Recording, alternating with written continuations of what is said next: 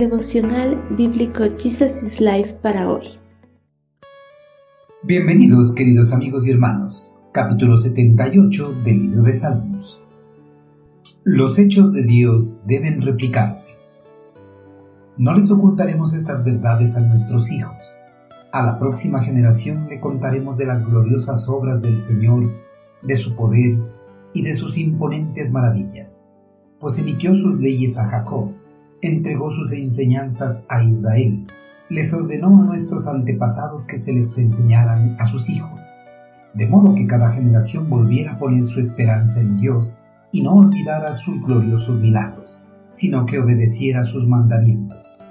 Entonces no serán obstinados, rebeldes e infieles como sus antepasados, quienes se negaron a entregar su corazón a Dios gracias a la transmisión oral de los padres a los hijos, de generación a generación, acerca de los recuerdos de los hechos y sucesos que se llevaron a cabo en el pasado, es posible que en la actualidad se conozca y se estudie la rica historia de este mundo. De la misma forma que se transmitieron los sucesos seculares de la historia humana, el salmista, gracias a la inspiración del eterno Creador, instruyó a sus compatriotas para que ellos transmitan a sus hijos los sucesos importantes de la historia teocrática de Dios sobre el pueblo hebreo de generación a generación. El eterno Creador, después de liberar de la esclavitud a Israel, dio a su pueblo leyes, estatutos y decretos que debían cumplir para ser merecedores a las dádivas y bendiciones que provenían de sus manos. Además, ordenó que sus leyes y los hechos poderosos en la historia de Israel se transmitieran de padres a hijos.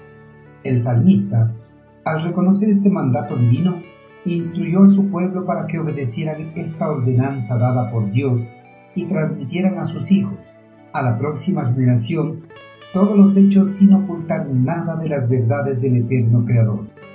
El pueblo, al transmitir sus enseñanzas a sus hijos, debían contarles detalladamente los mandamientos, las leyes, las grandes y maravillosas obras que Dios había hecho en el favor del pueblo. Dios espera que cada generación comparta con la generación venidera las acciones maravillosas que Dios ha hecho en esa generación y en las generaciones pasadas. Además, los padres debían contar a sus hijos el castigo que el pueblo había recibido por su desobediencia y su rebeldía contra las leyes del eterno Creador. Dios no quería que las futuras generaciones fueran rebeldes como sus padres, sino que fueran diferentes a ellos.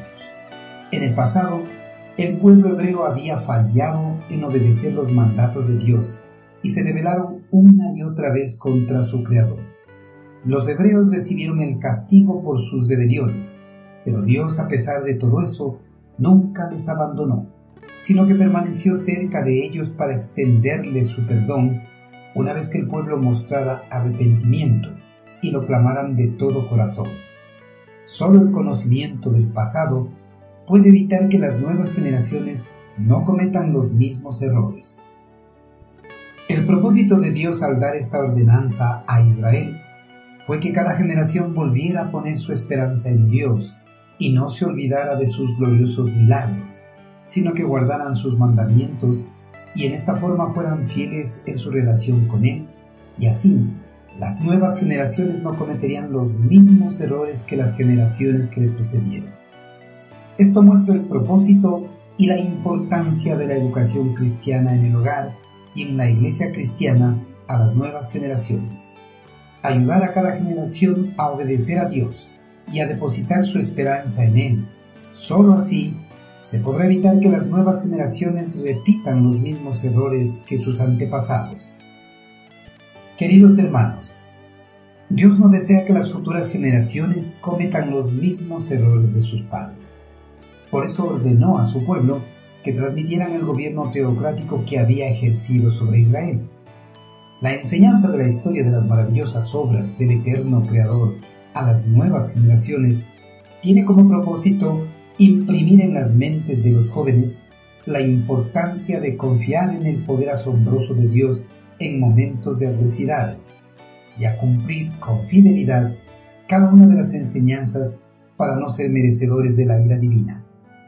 Hermanos, así como nuestros padres nos pasaron un recuerdo de sucesos del pasado, nosotros tenemos la obligación de pasar a la generación siguiente un relato de los tratos del Señor con su pueblo, hablando de su amor, de su misericordia, de su gracia y su gobierno teocrático en nuestras vidas.